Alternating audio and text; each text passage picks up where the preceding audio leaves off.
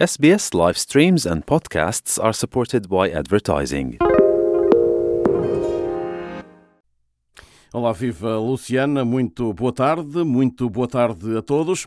E na quinta-feira, 27 de julho de 2023, fez-se história no futebol feminino português com a primeira vitória lusa em campeonatos do mundo. Portugal derrotou o Vietnã em Hamilton por 2-0 e vai agora discutir uma vaga nos oitavos com as campeãs do mundo em título Estados Unidos na próxima terça-feira. Com sete alterações no 11, Telma Encarnação, aos sete minutos, assinou o primeiro golo português em Mundiais. Um orgulho enorme marcar o primeiro gol de Portugal no Mundial e é continuar a trabalhar para levar o Portugal muito mais longe. Kika Nazaré aumentou a contagem aos 21. Francisco Neto, o selecionador de Portugal, no entanto, queria mais. Uma boa noite, não foi perfeita porque eu acho que para o volume ofensivo e para o número de oportunidades nós deveríamos ter, eh, ter feito mais golos, mas claro, primeira vitória, muitas coisas boas, outras que iremos ter que continuar a trabalhar, acima de tudo competentes, uh, sérias e a trabalhar como, como nós queremos e, e na última jornada a depender só de nós. A equipa das esquinas volta a jogar então na terça-feira contra os Estados Unidos em Auckland. Na derrota, fazer o nosso luto, na vitória festejar até à hora do treino. E agora, para a seleção portuguesa, não há impossíveis. A jogadora Ana Seissa acompanha assim a ideia do Presidente da República após a histórica vitória portuguesa sobre o Vietnã. Marcelo Rebelo de Souza disse isso mesmo. É impossível, mas o impossível pode acontecer. Não há, não há impossíveis. É o, o jogo são, são 90 minutos e tudo pode acontecer. Claro que temos noção das dificuldades que vamos ter e que, e que os Estados Unidos podem apresentar, mas nós vamos trabalhar e vamos estudar hum, a estratégia para que depois possa correr da melhor forma dentro de campo. Em teoria não somos, não somos as favoritas e não temos, nós temos a noção disso, mas é futebol.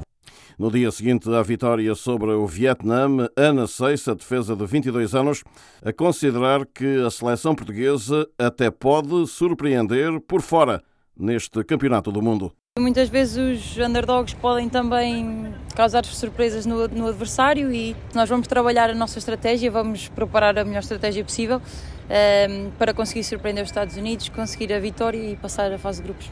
E para já está cumprido um objetivo, eh, diz Ana Seissa. Queríamos chegar eh, até ao último jogo a depender só de nós. Uh, conseguimos esse objetivo, vamos para a última jornada a depender só de nós e temos a noção de, das dificuldades e, e, o que é a potência dos, dos, Estados Unidos, mas também temos muita confiança no nosso trabalho e no crescimento que esta equipa tem vindo a ter. E depois da vitória primeira de Portugal no eh, Mundial Feminino, o presidente da Federação, Fernando Gomes, está certo que a presença lusa neste torneio vai chamar mais gente e mais clubes para a disciplina de certeza que vai trazer mais raparigas e mais meninas para a prática de futebol e que por essa razão vai ser eh, um catalisador extremamente importante na evolução de que nós queremos relativamente ao futebol feminino. Os últimos, eh, eu diria, eh, sete anos, oito anos, tem sido marcante em termos do número de praticantes, em termos da adesão de mais clubes a quererem entrar nas competições femininas. O líder federativo fala de um momento de afirmação do futebol feminino no nosso país. Traduz uh, num, num, numa, numa, perspectiva de evolução muito positiva do futebol feminino uh, em Portugal e tudo que seja acrescentar este movimento positivo da afirmação do futebol feminino em Portugal é obviamente bem-vindo e naturalmente as vitórias têm sempre um sabor muito especial nesse contexto. Todas as reações a esta presença portuguesa no Mundial da Austrália e Nova Zelândia segue-se no caminho das navegadoras, os Estados Unidos, na próxima terça-feira, para a decisão da passagem no Grupo E aos oitavos de final deste torneio FIFA. Ficamos nós por aqui, atentos à seleção portuguesa também nos próximos eh, dias. Não sei antes deixar um forte abraço para todos. De Lisboa para a SBS Áudio, Rui Viegas.